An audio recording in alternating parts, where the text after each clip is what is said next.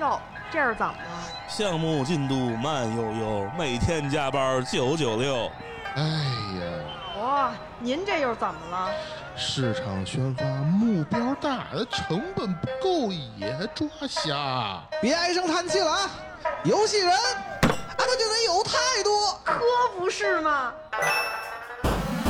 生活太累，他别愤怒，打打游戏，做安抚。工作之余别痛苦，听听电台更幸福。圈里圈外故事足，一起盘盘这门路。欢迎来到游戏人有态度。 Hello，大家好，欢迎收听好听会火的专业游戏播客《游戏人有态度》，我是大圣。哎，今天是北京时间六月十一号的下午，然后我现在在云念精酿酒吧，应这个脑哥的邀请来参加一次 AIGC 呃和游戏行业的一次思想会。然后先请脑哥跟大家打声招呼吧。 Hello Hello，也是那个盛哥老朋友了哈。对然后那个第三次上节目啊，受宠若惊。然后我现在在某媒体是吧，某知名呃媒体和什么呃视频短视频提供供 应商工作，然后主要做游戏广告销售，又跨界了哈嗯。上次我是在啥时候啊？我当时那时候还没入职呢，好像。没呢，没呢，没呢啊。嗯对那时候还在那个上家公司哈。对对对，还对那时候还是电竞小伙伴呢。哎，对，那时候是电竞专题哈。是的，是的。嗯今天我们也是要非常的感谢这个，呃，也是游戏圈的游戏人黎叔提供了这个非常宝贵的场地。啊、也先请黎叔做个介绍。那个大家好，我是黎叔，呃，然后我现在在一个印度的做支付的行业的一个公司，然后主要做呃游戏的发行以及游戏的产研跟 PM 相关的工作，呃，对，同时也是这个云念精酿酒吧的老板，对，嗯、一个小小的副业啊，对，欢迎大家过来喝酒啊！今天我们那个是跟呃脑哥一块儿分享一下这个关于 AIGC 对游戏行业赋能的这么一个经验分享，就特别有意思，也是收获颇多。这是我们算是现在算是 after party，呃，还是想请脑哥简单的也跟我们的听友们吧分享一下今天就是咱们就是你在分享会上一些经典的东西吧，一些精华的一些内容，几个要点哈，嗯几个要点，哎，几个要点。第一，就是我们提出一个问题哈，就是大家认为，在这个以后历史书上嗯，会怎么说 AIGC 这个事儿？也就是说，这个啊、所谓的垂直超人工智能了哈，对，就是我们我们解释一下，展开解释一下哈，嗯就是我们把这个。人工智能分为几层，一种叫弱智， 就是你坐地铁的时候，那检票那票口是不是弱智？人工他干智障。对他干的是检票员的活儿，但是你对只要抬脚跨过去，他检测不到了，对吧？没错，你这是低弱头智。进去也行。哎，对，啊，然后那个像很多聊天机器人哈，对，就是能过图灵测试的，是，它像是平治，就是干人事儿啊，嗯就是它没有比人类干得更好，但是它基本能干人事儿了对，嗯啊。这个聊天机器人咱们以前有过吧，对吧？那种小 A P P，那给你你虚拟女友天天给你发微信那个有好。然后呢，后来又吹出现了一个叫什么垂直超智、嗯，垂直领域超人工智能，比如说那个阿尔法 Go，啊，对，就下围棋这件事儿上已经没有人能赢它了。是，哎，对。然后现在出现的这个 Chat GPT 它是什么呢？它是通用型超智，哦，就是基本上干了一堆事儿的都能比人类干得好的超人工智能。对，哎，而且它有一个问题啊，它就是 OpenAI 自己的论文里边有写，它是一个有乌鸦能力的人工智能。怎么讲？哎，以前你家那个小人工智能、小人工智障是吧？ 对，是不是他说的话都是网上已经说完了、是说过的？是，它没有什么创造能力，它只能去网上搜你的问题，在网上再搜你答案，然后念给你听，对吧？对，就乌鸦似的，乌鹦鹉就是鹦鹉一样，对吧？鹦鹉学舌，是哎。而小时候咱乌鸦喝水那个课文学过哈，就是新的这个 GPT，它这个大语言预训练模型 L M L M M 这个嗯类型的人工智能，它是能理解你的问题，嗯，且它能创造出像乌鸦喝水往里倒石头喝着水那种啊，它自己的解法。涌现式，哎，对，它涌现了这种涌现式的创意，嗯，而且是真的创意，它不是说瞎给你说的。对，对，当然关于 GPT 三点五撒谎这个问题 啊，就可以聊一期了。对但现在四点零加上网络插件的话，它的撒谎率是很低的，啊是，基本不虚构了对，啊。这是第一个要点。第二要点呢是，它已经在深刻的改变游戏，尤其是游戏平面二 D 美术这个行业。是，然后迟早游戏行业的各个方面都会被 AI GC 给接入，嗯，提高生产效率，提高产能，提高生产质量。哎，哎，就是大家突然变成了一个什么呢？你需要复熟悉副驾驶模式的。就是我提出一个概念说，历史的车轮碾过任何人都是毫不留情的。没错，在 AIGC 这一块儿哈，这个革命是跟人类蒸汽革命、电气革命是划等号的一个历史事件。是你要么就被车轮碾死，对，要么就成为成为车轮本身去碾别人，你没有第二、第三种选择，就是你旁观不了。而且 AI 的 AI 的话，现在有四我个人认为会有三个阶段，第一个阶段叫大模型竞赛嘛，对就是各大公司都出自己大模型，是，然后一个比一个智 商高，一个比一个超人，是吧？对。第二个阶段是应用层的，就是通过这些超人的人工智能，现在不是画图已经 OK 了吗？是很快建模也 OK 了，现在语音，然后建那个虚拟人说话也 OK 了，对吧？对，第三个阶段就是什么呢？就现在我们，它第三个阶段又分两个小阶段，第三个阶段就是人人类的所有劳动都被人工智能加机器人给代替了，对，就它到物理层面。第一个阶段是类人和类狗的机器人，那波士顿动力最近有一个那个最新的视频就是嘛，对那机械狗它在嗯头顶上加一手臂，再加载 G GPT，它能够帮你检修设备，拧水管啊，什么水龙头呀、调整记录气压呀、记录各种参数，你给它划定巡逻路线，自己就把这些活儿都干了。对啊，而且呢，这个东这种机器人呢，因为它是一个狗能买嘛，它对人来说没有威胁度，你踹它一脚它就倒了，对，不害怕，它不害怕。嗯，对，然后就会变成什么呢？因为我们现在所有的工具哈，现实工具都是手人手用的，对那机器人有很长的一个漫长的时期需要有机械手臂，它是才能帮你人干活，对要不然干不了。对对，最后就会出现一个终极阶段，就是你干不了活了，因为所有的什么螺丝刀什么的，你手都拿不了。对你得有个接头才能拿 得了。呃，对，这个阶段其实现在在有些行业已经发生，比如说啊，我们去寄快递，嗯，你去这个大城市的京东总仓，对总仓的总分拣是一个机器人站，对你人进不去，你会被绊倒的。是那个缝儿你也钻不去，你你太大了，你你人过不去。对你去那儿只能添乱，对吧？这个整个东西，你把这个结构看成一工具的话，它不就是只有机器人能用的一个生产工具吗？芯片不是就已经无人了吗？芯片那个焊接已经没法用人的对啊肉眼去焊接了，对对啊，对啊，对，是的呀。以后汽车生产线也是，而且这种地方，你只要像特斯拉上海那超级工厂，你挨几百个摄像头，立马接 GPT，那不用人值班了，是，它自动纠错什么能力就完全跟得上。而且还能实时根据数据进行什么柔性生产，对啊，啊，它它它自己减产自己增产，对， 就是。但这个最终状态就跟那个 OpenAI 自己写的那个创始人写的那个文章是吧？一切遵循摩尔定律啊啊，就是你的这个整个事儿哈。啊，现在我们买一瓶可乐，它的价格基于里边凝结了多少人类无差别劳动。是，如果什么种玉米、做糖浆、嗯灌水、炼发现铝矿啊，做铝罐儿，再嗯，到封装到运输，再到什么外卖机器人送到你手里，这嗯一系列动作都一个人都不用介入的时候，那这罐可乐的价格就变成了你消耗了多少电力、算力嗯，和硬件磨损的钱。那么所以说，对于我们个人来说和我们的行业来说，就会发生很多巨变。啊就是你不要管你在哪个行业，只是早晚的事儿。是就好比现在你任何行业的人都用手机、用电脑吧，对都用 Word、都用 Excel 吧，对啊，你都得通电吧。是，连农业是不是也是像发达国家联合收割机，对吧？对，你知道番茄为什么变得不好吃了吗？嗯因为机器摘番茄，番茄如果会碎的话，就摘不了。啊，所以各国为了增加山番茄产量，都培育了就摔不碎的 番茄。所以我们现在吃的番茄都是又硬，对吧？汁儿又对少，是，对。哎，但是这样番茄产量几年就能翻倍，几年是就能翻倍，因为你都是联合收割机收下来了，是，对吧？它不会碎，它还能长途运输，运输到你所在城市给你加工。对， 其实 AI 介入生产这件事儿，或者说自动化生产这件事儿，早就介入我们的生活了。你只要喝可乐，你就跟机器人帮你造东西有关；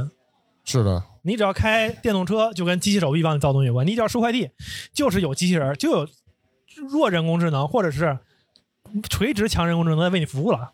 只是你没意识到，其实这个不光是在工业生产里边，其实在文化生产，A A I 介入也已经不是什么就是一年两年的事情，也其实也有一段日子了。但是还是想回到咱们这个主题啊，就是说，老哥现在能不能嗯也给我们群友分分享一下，尤其是在一线的这个游戏生产里边，这个 A I G C 现在呃，老哥就是已经知道的数据大概是，或者是一些成功的案例，大概能有些什么样子的？广告行业来说吧，哎，啊就是你在微信上你随便刷一个游戏广告是哈，投放广告啊嘛？哎，对对对，那个投放图素你材嗯会发现很明显的都精致很多了。是全是 AI 做的，哦，就对那，种高模的，一看跟电影水平似的，就是 AI 一分钟生成的是，啊、嗯以前可能得去盗什么电影的截图啥的，是吧？对，盗电影的什么原画截，啊现在不用了，自己做，啊对想做成啥样做成啥样，反正对一分钟就出了是，啊、然后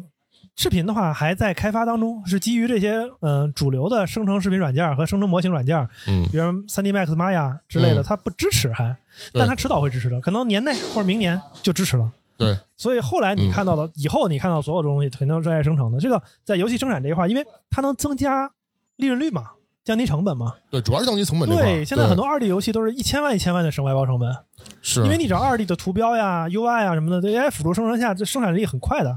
对你换皮什么的，就是以前换皮可能换个皮仨月，现在换个皮可能两周。啊，对这这个我非常有体感，因为已经身边，呃，纯二 D 的 RPG 的游戏、卡牌类游戏的换皮已经是在走这个极度效率化了。嗯、然后那个黎叔，黎叔好像听刚才思想会里边也是分享了一些，就是关于 AIGC 对游戏行业这个直接一些影响。对，那个我们公司现在是因为呃印度跟中国的地缘政治的一些原因吧，然后嗯我们有一些研发的工作已经逐渐都迁回到印度了。哦，然后在迁回去以后呢，其实就我们就变重新回到起点，变为一个再创业型的一个公司。是所以说还有一些呃后续的分成会给我们，我们不太不太缺钱，但是整个下来之后我们也得求变嘛。然后是在这个整个的过程中，我们就做了一个比较重要的决定，就是我们全面的去转型到针对于我们现有的游戏类型去做 AI 的辅助。我们哎是做的是这种的呃竞技型的游戏，然后我们更多的做的会是。呃，围绕着玩家的教练型的那种服务，或者说辅助型的服务，有没有一些具体的案例呢？呃呃，例如说我们在呃玩游戏的过程之中，我们可能会有一些输的一些行为。对，当我们判断玩家可能连着输了 N 把以后，他就该跑路了。然后这个 时候呢，我太们真实了。对对，我们这个时候呢，就会有一个 AI 介入，告诉他你上马你这个哪哪哪做的不够好。嗯啊、依照我们大数据的话，我们认为这种情况之下，你要怎么样怎么样。它就会变为一个非常正向的一个结果，然后我们会引导玩家，这个时候再开一盘比赛，然后再通过我们教育的方法，然嗯后是不是能够提升的胜率？对，然后我们可能还会有一些个性化的一些付费的一些的服务。当玩家买了我们的这种的教私练教、呃私教啊、私教哎私私教嗯 AI 私教以后，然后 AI 私教就会告诉他你在过往的之中，你哪些行为我们认为是不对的。哎，啊，然后在打牌的时候，他可能就会直接就呃看着你，然后告诉你说说你这时候你要怎么样出，你这时候你要怎么样玩儿，你可能会提升你的胜率，然后帮助玩家去进行成长，然后也有后头也会有一些呃，其实呃就不管有没有 AI，、我相信大多数的游戏公司都会做这种的，呃，会把玩家的行为数据什么都会录下来嘛，会给记下来，只是说他不会生成视频，嗯然后我们也会根据玩家的行为数据给予他一些正向的一些引导跟一些其他一些的东西。对，其实这个在整个的过程之中就已经，它是一种呃，对于玩家的长期的 LTV 啊、留存啊之类的，在数据角度来说，已经是一个非常正向的一个影响了。对这个，您说说这个案例非常的正面，而且我能想到它肯定会带来的这个改变会非常大，但是我还是没有办法去脑补它具体的大能大到什么样的程度，就是用和不用能有多大的差距。呃呃，在长流上来说，我们这种类型的游戏差不多能提三到五个点。哦，啊，就是三十以三十呃三十能提三个点吧。然后针对于某些地区的特殊的一些用户群，还有我们买的精准的情况的话，可能能够提四到五个点都是有可能的。那就已经是相当厉害了。啊对，然后我们还有针对于付费用户的服务上来说，因为他只要他买了私教的话，我就基本认为他是一个非常沉淀型的用户了。是的，后面的话，我们可以针再针对它，通过 AI 再去收集它的数据，然后再给它一些个性化的一些体验的话，能力上来说也应该会更好。对这这不是玩家，这是大运动员，大 R 运动员。对对，大 R 运动员， 对嗯对，所以就是还想问一下，就像刚才脑哥也说到，就是说未来我们如果说 AI 介入我们的生产的话，其实如果很多人工的东西成本省去的话，那剩下其实就是一个算力和电力成本。那现在就如果引入了 AI 之后，不知道黎叔对这块的成本它的增加会大概是什么样，或者它的成本主要的。呃，是在哪一部分？比如说，是我们增加了多少块显卡或服务器之类的算力吗？呃，这其实我们倒还好，因为我们等于没有太做自己的算力，我们等于是针对 GPT 四开放的一些接口的进行的封装。啊，哦，其实这个东西你各家有各家的做法，我们也尝试过说要不要自己就真的去算，哎但是我们发现这个呃短期之内未必有效，所以如果说站在一个应用层面的角度来嗯说，我个人更推荐现在先用现成儿，然后同时去积攒自己的算力。啊、啊就我，因为我也管团嗯队，然后我也面对的是老板，我也清楚老板在想什么。我也创过业，就是，呃，站在一个老板的角度来说，我第一件要想就是我的投产比大概有多少，且有多长时间可以让我的 ROI 为正，在对这个事儿上。对啊对，如果说在站在这个角度的话，我不太推荐任何现在国内的游戏行业说我现在自己来做大算力，除非说你像呃就呃 呃去去呃去家呀之类的这种哦网易啊这种大公司，这个东西我人家有现成的这整套的条件，人家有是流水线，人家有精力的项目，可以对帮你去支撑做这些事儿。如果说如果说是个中小型，或者说刚刚想要开始做这个事儿的企业的话，我倒认为应该呃尽早的接入 Mid Journey 啊、GPT 四啊之类这些东西，通过他们的开放的 API 接口，想它能怎么样为我所用。嗯对，尤其是在这个自己家产品，无论是品类还是营收度不够的情况下来说，先用一些免费开源的东西是非常的实惠的。对对，是的，但这是种时候我是应该用这些。对，那其实我觉得，呃，对于像您这种这种游戏产品来说的话，其实我现在能突然想到一个点，它有一个就是很重要的一个数字资产，就是用户的数据行为。这个东西就是，如果但是如果说我们会不会考虑到，如果说我们输入进了 Chat GPT 之后，那它会导致的，我不知道啊。就比如说，可能是呃这套方式，或者嗯，也有可能是被呃开放这个开源的这些东西给学习到，或者说我们的这个数据会有一些泄露的问题。这个你看，一个是你呃传出去的数据，你自己要不要做封装？哦啊，这是一个问题。第二个就是 G GPT 现在为止官方的说法是 GPT 是不会记 ID 的哦啊，，它只会记行为，就你传给它，它也不会记明白了啊。当然它自己记不记我们不清楚，我们只能认为它真的它不会记，对，它不会记，它不会记 ID 的。这个东西我倒认为还好，相反的，如果说它 G ID 的话，估计 Google、Facebook 早就干死它了，应该。嗯对，这个其实也是非常有道理的。所以我觉得，像刚才您说的，现作为咱们国内也是这游戏行业越来越难的情况下啊，就是能节省点成本，并且能提高营收，还是很重要的。不过我想问一下脑哥啊，还有一个问题就是，现在呃，AIGC 就是就你这边来看的话，它对整个游戏研发的成本降低，呃，你现在能知道大概是什么范围吗？现在就是，如果是纯二 D 游戏的话，嗯，就看外包成本了嘛。如果卡牌类的话，降到三十五、四十是降了这么多，就总成本呢三十五到四十。因为比如说卡牌有很多卡牌带 IP 的那种，它原画成本要占到六十以上的，哦，对吧？对，而且这原画成本六十以上的话，其中绝大部分百分之八十是美术外包，哦，主要是各种卡面嘛，找个知名画师画卡面，对这成本很大。然后做人设，对，啊，做一些场景的动画，这种成本很嗯大。 那你要是三 D 的呢，就降的不多，可能降个百分之十几，也是省了画图那部分。因为现在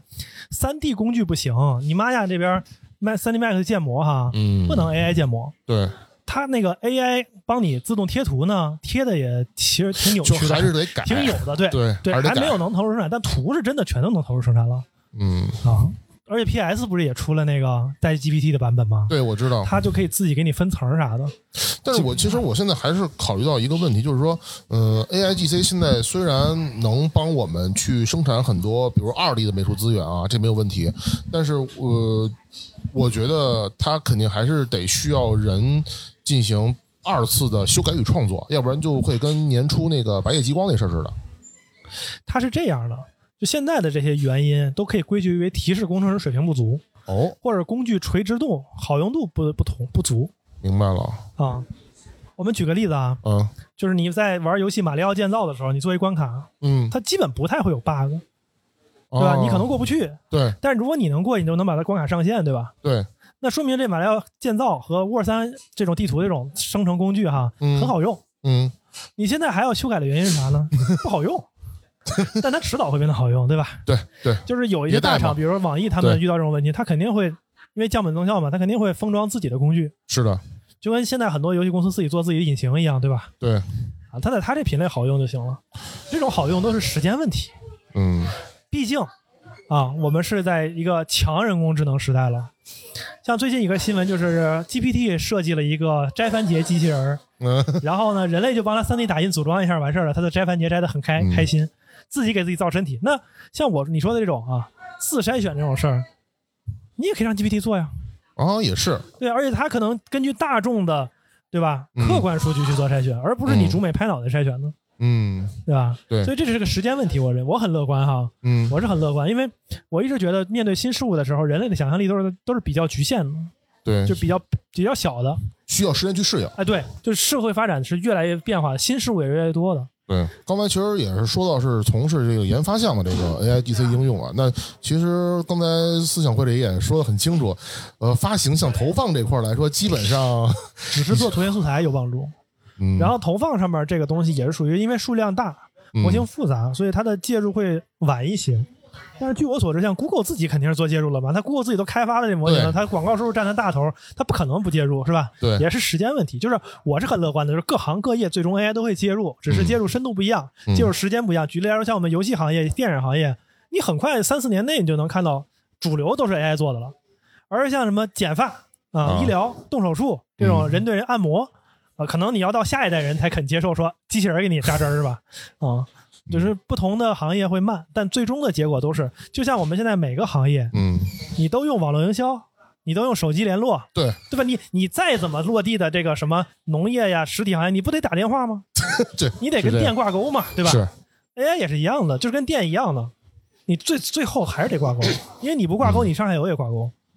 嗯，不过，作为还是回到那个播客本身啊，游戏人有态度啊，就是这个老哥能不能得跟大家分享一下经验，就是说在新的这个未来，新的可能还没来，但是未来肯定会来的这个 AI GC 的时代啊，我们游戏人怎么做提前准备？第一件事是保持持续学习的能力，嗯因为每一个国家最近嗯美术条炸了嘛，PS 的 GPT 版出来以后，大家表示 我靠，我的工作流得重新做，对吧？有很多拓图啊，嗯，对吧？什么这些事情我都完全还有，呃，摄影行业也是啊，我这对照片没补好，我拉一下，让 GPT 给补足就 完了，对吧？嗯，啊，这些事儿都是可以，就是改变你工作的直接结果的了。是的，那游戏人，你不论是你在哪个工种，你你现在就应该，你干什么事儿之前哈、嗯都去跟 GPT 问一下，嗯啊最好是 GPT 四。嗯，如果没有 GPT 四的话呢，现在国内有什么小慧很智慧这种公众号的平替，对吧？ 不用对翻墙的，对嗯啊，你就去弄，你问他一下，看他有没有折，他有折就给你省时间了嘛，对吧？是啊，他没辙的话呢，你就记着啊，这个是创业类工作啊这个事儿我应该这种事儿，就他没辙的事儿，你应该多下功夫去提高自己，哦，因为他被替代的时间点就会很晚嘛。是的，对，这个也再有很就是重你要成为你们嗯公司那个 AI 推动员，这是第二件事儿。第一件事儿是保持学习，持续学习啊。嗯对，第二，而且而且再补充一点，就是在 AI 时代，因为 AI 可以给你提供副驾驶，等于提供给你提供顾问，嗯而且几乎是实时的。嗯也就是说，你不需要学习一个东西，你只需要背下知识的目录就可以了。嗯细则你用的时候再问 AI 就好。嗯，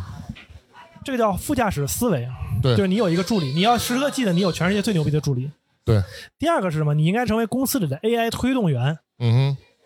就成为车轮本身。哼，啊，去你撵要别 去人，对，你要去制定标准撵别人。嗯哼，一是提高你们公司的竞争力，是就是你的你们公司现在如果不介入 AI，不提高生产率的话，那同行业的人 AI 介入率高，生产效率高，你们公司不就死了吗？是你为公司好，你也得卷公司去，对吧？对对，而且你懂 AI 这块儿，你也不怕失业了，是，因为这个东西至少二十年内都是一个热门行业。起码你被裁掉的话，能通过这门新的手艺马上找新的工作。对啊，而且你做一些 AI 人啊什么之类这种，就是你睡着了也能给你产生收入的服务，服务对话号啊之类的，抖音什么的，你就有一些额外收入呀，副业收入，而且不占你时间的，你只要把对吧、最开始的设定设好了就完了。对，这个非常重要。第三点就是什么呀？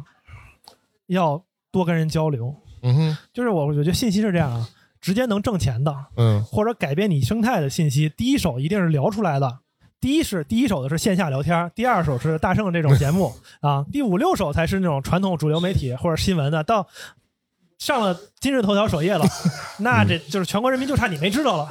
那这消息已经过过气了，你知道对吗？就是你像但凡是网上有卖课的，说我教你什么九十九的课，就教你能挣钱那种课，那就是因为这课已经不这个班儿已经不挣钱了，或者他复制不了了，他才出来卖课的。最后再割一波。哎，对对，那但凡是他自己能闷声发财的东西，他不会告诉嗯你的。谁告诉你？告诉你一个人就增加一竞争对手，能拖多久拖多久，是吧？对嗯对，就这三点，我觉得。那黎叔呢？黎叔有什么建议吗？就是如果说对咱们游戏行业从业者想尽快的适应 AI 工具这块儿，因为您现在已经是在把 AI 实际的在应用，并且在产生价值了，所以特别想听听您的建议。 我的建议，其实我跟老哥差不多，我嗯也是认为呃跟上时代是一个很重要的一个事儿。对，就是我不认为，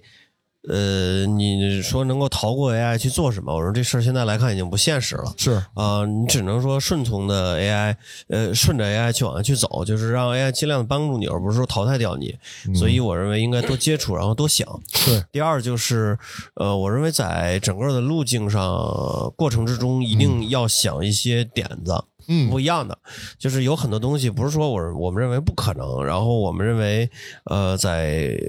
过程之中迸发了以后，它可能它就变为可能了，对就是不要刚开始说下来之后就先下一个结论，让比如老板说让你去用 AI 做一个什么什么什么一个东西，然后结果你第一的本能反应就是这这事儿干不了，但他应该不是干不了，而可能是没有找到更好的方法去干。对，所以在这个这个事情，我认为现在很重要，尤其在尤其在这个它是一个信息迸发的这么一个时代，就有可能上午你可能没有接到信息，但是下午的话你可能接到信息了。而对且我觉得还有一点就是不要，嗯，就是因为现在很多老板也是知道 AI 是个趋势啊，就是让大家去用。但是我觉得还有一点就是，我之前在别的节目里也说过，就是不要为了 AI 而去用 AI，因为就是你你把一个工具用的本末倒置了之后，反而会给你增加障碍。对。对吧？对，就是不能说因为我有轮子而我要去造个车，对，呃，而是我有轮子了之后，我要想它怎么样能成为我提升生产力的工具。是，对，是这这么一个事情，我认为还挺重要。就是我也遇到过有一些啊、呃公司现在就是因为 AI 很火，所以前一段时间呃，这个 AI 画图，然后呃，很多公司为了减少生产力而启用 AI 去做美术，但这个事儿它对不对，这是两说啊、有可对能我们投身到了 AI 之后，反而生产力下降了。有啊，我也也见有过成本增加了，这种情况也不是不可 能。对，对所以我认为就还是呃，有那金刚钻在揽着瓷器活儿，自身有几斤几两，咱们先没有别的意思，先掂量掂量，就我们对适不适合这个事情。是对，你比如说我们现在在做。呃，像素风的这种游戏，那么我认为可能，哎，咱就可以真的要想一想，是不是应该往后放？因为本来做这个东西成本它就没有那么的高，嗯对，或者说我们在做捞模型的这种游戏，就可能它它就不需要 AI 帮你去减低成本。对然后有一些东西，我认为呃就目前的情况来看的话，它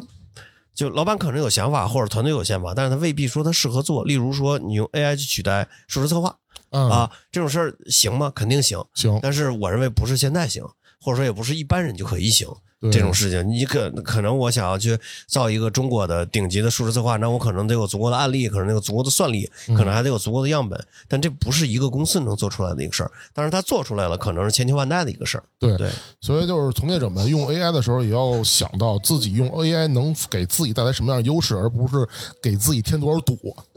嗯对的，是的，是的。行，那就还有最后一个问题，就是我想听听两位老前辈，就是对这个 AIGC 在游戏行业最终的终局是大概什么样的一个景象？要不是黎叔就先来吧。嗯，呃，站在我的角度来说，我认为到最后肯定是大家相辅相成的。嗯，就是我认为可能会变为二零七七时候的那种的状态，就是你一体你可以不用，但是你不能阻碍一体的生成。是的，对，就是 AI 你可以不用，但呃你不用你有不用的活法，但是你用了你肯定是另外一种活法。我是不能说哪个活法更好，哪个活法更差，但是我只能说它这个事情既然已经发生了，用老哥刚才话来说，就是要不你去做车轮，要不让车轮碾过你，就只有这一条路。嗯、是，就是激进点儿说哈，嗯我觉得我们这个游戏行业的终局一定是单一入口垄断，就跟头号玩家一样。然后所有的游戏内容都是 AI 即时生成的，嗯千人千面的。嗯，然后呢，大家很有可能看的 UI 都不一样对，啊，你的操作方式也不一样。嗯就好比我最近玩 Apex Hero，嗯它是里边哦 Apex Legend 啊，它里边嗯就对是手柄玩家和鼠标玩家是一起玩的，哦，然后有一堆冲突，对吧？对哎，但是你只能适应它，就跟我们现在一样，就是你自己干，就跟黎叔说的，自己干活的和 AI 帮你干活的人都在一块儿。对，呃，你你叫嚷着说手柄那个瞄自瞄啊优势大，你只能加入，你对，叫是没用的。是，现在也是一样的，就是所以说，嗯、游戏的终局和影视的终局，我觉得都是千人千面的 AI 自动生成化的垄断级入口，这是最终最终的阶段哦嗯啊啊。就这事儿，我还是那句话，我把 AI 这个看成电力革命，那那我们现在用电也是垄断化的嘛，对，就算发达国家也是几大垄断化的嘛，是，因为你要持续稳定的供电，嗯，这个事儿其实是一个就是有高度门槛儿对有门槛儿，嗯且你的服务水平得拉齐的。对就好比说你你现在影视就有影视和游戏就有那种参差不齐的情况吧，对烂游戏好游戏都有，对对。呃，但是以后好游戏大家都是唾手可得的，因为是为你定制的嘛。是，那那那那，那你为什么去玩烂游戏呢？ 对，就跟现在电一样，你自己发电电压不稳，你还不如接国家电网呢，是吧？啊，对啊，就是这样的，所以最后会变成一个，就 AI 这个生成的内容这个东西会变成电水一样的基础设施，嗯，这是我认为的我们内容行业的终局。当然，这个终局之前啊，还有各种渐进行业，比如说电影行业，现在有人写用 AI 写剧本儿、对，做有，分镜，是的，哎，做特效对，啊，但是总归还是导演把控进度，对吧？没错，就是嗯还但迟早有一嗯天，就是跟那个现在那个图片一样，有一些淘宝图现在已经你分不清是 AI 的还是真人了，嗯已经很多了，很多了。对对，尤其某种一些不不方便拍摄的这个 品类是吧？对对啊对拍摄成本高的品类。对，然后呢，总有一天我们会在电影节上面看到纯 AI 作品获奖的，嗯，嗯，而且我们也允许他们获奖，就跟电影以前也分那个有声和无声嘛，对吧？是的，最后都混在一起评奖了嘛。对你看现在还有无声电影参加奥斯卡评奖吗？没有了呀。是，现在也对吧没人看了，没人看了呀。对，就嗯因为它代表的生产力和质量太差距太大了，就没人选择用这种方式了。嗯，对，而且这种事情以后会更加频繁的发生。你像最近，呃，之前用 Midjourney 的很多那个照片的摄影师，咔咔都转 PS 了，对吧？对，那 PS 更好用嘛是，因为，Midjourney 它是画画生图的嘛对， ，PS 才是专门修这种高精图的商用图的嘛。是，所以说，其实我觉得就是就是这样，终局是。嗯呃，可见的，但是我觉得还还是这样，我多说一点哈，嗯哼，不要恐慌。嗯，如果我们现在是你我大圣，咱俩是两万年前非洲草原上的嗯恐怖直立猿射手是 吧？啊，拿俩标枪打完猎回来说，哎，这天天打猎好危险，嗯差点被豹子咬伤了，咬伤了我就没法打猎了，啥啥啥。我们发了一栋牢说，现在就是开开始想象，哎，如果有一天不打猎，嗯，天天有吃不完的肉，嗯，嗯、是不是咱俩天天就可以享福了啊？并没有，对吧？ 两万年后的今天，我们大家都不打猎，我们也有超市里边吃不完的蛋白质，对吧？对但是我们更累了，是，我们的空闲时间比我们的祖先还少。是的，啊，人家一天睡两顿觉，我们睡一顿觉。对，所以说，你看，就是一个新的革命背后一定会催生更多的就业需求。虽然我们这一代人的阵痛是有的，就是工业革命、蒸汽机出现的时候，纺织工的阵痛，对吧嗯是？的，是的，电气革命的时候，煤油灯行业的阵痛对，都有。哎，但是呢，后边还是生活的更好了。你像以前，嗯你想看本书，你可能得到京城去考一功名，对，图书馆才向你开放。现在你网上基本九十九的知识都在网上呢。对，你搜就是了。对啊，以前你想吃个什么鲟鱼，那是康熙才能吃得起的， 打上来以后就直接封在猪油里边送送冰块，然后送到京城，已经快烂了。对，啊，你现在直接可以超市里抓活的，叫老板给你 ？切好，是吧对甚至你可以餐点点了，别人给烹饪好。你像现在我们每天早上起来，你可以选择早餐，基本上跟十八世纪的国欧洲国王是差不 多的。他想吃葡萄，你也有；他想吃鸡肉，你也有。对 对，所以说生活一定变得更越来越好的、嗯啊，不要悲观。对，啊还是要拥抱变化，哎，对，还是那句话，拥抱变化快的人，是，就是再举个简单例子哈，A G C 这件事儿就是跟那个搬砖一样，嗯，大家都拿手搬砖，是的，现在有人发明了小推车啊，太因为太明显了，对。对，那大家拿手搬砖，一天搬一百块儿，你拿嗯小推车一趟一百块儿嗯，啊。那你不是先用小推车的人就可以休息了吗？对吧？对，然后那大家都用小推车的时候，你开上大卡车，他一天五百块儿啊，你一天一万块儿，对，对吧？就是你总归你还是要做那个，呃，追着方法走的人，你对才能过得开心，是的否则的话你就会陷入无尽的内卷又累。 ，OK，那个还有什么想聊的吗？然后想聊的就是鸣谢，呃， 云那个云念精酿啤酒馆赞助今天的场地和那个老板加入我们的讨论，好吧？对，老再板说再次说两感谢句黎叔，对，然感后谢，现在现在来还送多少钱优惠券？呃，来的话送五十优惠券啊！嗯，对对，黎叔那个再跟大家说一下咱们的名字以及咱们的位置吧，啊对，我们在那呃高德地图或者任意地图软软件搜索“云念”，云啊是空云，格，呃，嗯云云彩的云，呃，念念书的念，呃，空格，呃，云南菜就可以搜到我们店。它也我们是在延庆里店，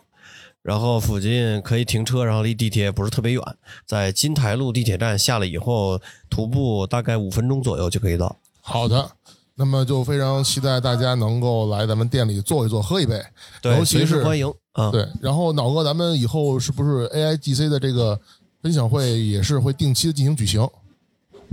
我现在的想法是每周或隔周吧，嗯，啊，就是大家可以关注活动型，然后那个，呃，我们现在就是如果没人分享，我就来分享吧。 呃有人分享也欢迎，就是在北京的各行各业的啊，不光游戏行业哈、嗯，对，任何对 IGC 有有想法的人啊，你也不用做 PPT，你就过来讲，能讲半小时就可以来嗯，啊。每周日下午，只要我我不在北京就黎叔组织，我在行北京就我组织，好吧？嗯啊，我们希望这个据点成为像个像那种车库咖啡一样一个标志性的据点。啊希望以后大家聊到 AIGC，至少游戏行业 AIGC 相关的事儿哈，嗯想找人聊聊天儿，哎，嗯每周日都来这儿，对哎就行啊对。我希望这变成一个长期活动啊尤。其是全国各地的，也是做 AIGC 方面的朋友，哎如果来到对北因为京我觉之得后，大家是有这个需求的。还是那句话，对，最有价值的信息往往是口口相传的。呃，最后再感谢大家收听本期的这个《游戏人有态度》，感谢脑哥，感谢黎叔，好，感谢大圣邀请，感谢大人邀请，然后也非常欢迎大家来这个云念酒吧来喝一杯。好，谢谢大家，那咱们下期再见。